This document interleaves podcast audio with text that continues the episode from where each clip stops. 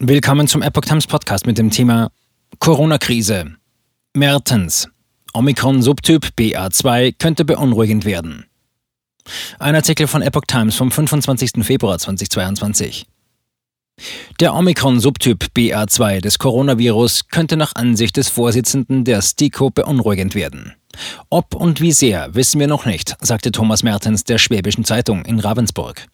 Daten aus Laboren und der Infektionsüberwachung zufolge werde BA2 aber leichter übertragen. Zudem wiesen Experimente mit infizierten Tieren darauf hin, dass Antikörper gegen die hierzulande hauptsächlich verbreitete Untervariante BA1 den Subtyp BA2 weniger gut neutralisieren.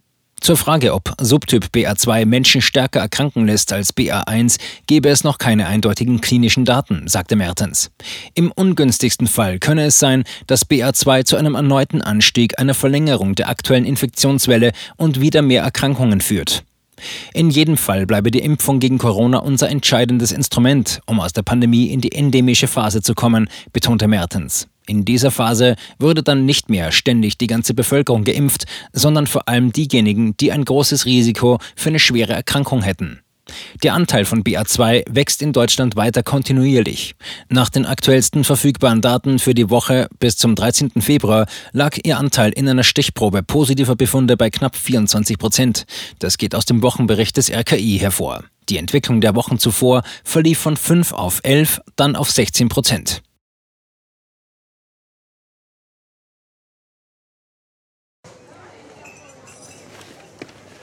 Bis Brot ich ess, das Lied ich sing. In Zeiten von Twitter und Facebook hat diese Redewendung aus der Zeit der Minnesänger neu an Bedeutung gewonnen. Wes Brot ich ess, das Lied ich sing, bedeutet in der Medienwelt, dass Zeitungen die Interessen derer vertreten, die sie bezahlen. In Deutschland sind dies meist Parteien, Werbekunden oder Stiftungen einflussreicher Geldgeber.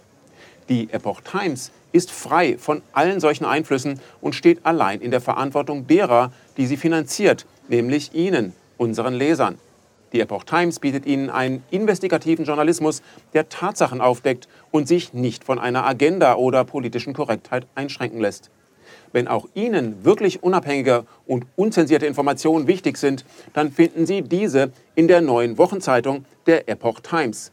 Zum Preis von nur einer Tasse Kaffee erhalten Sie nachhaltige Geistesnahrung für eine ganze Woche. Bestellen Sie die Epoch Times jetzt gratis drei Wochen lang zum Kennenlernen und lesen Sie den Unterschied.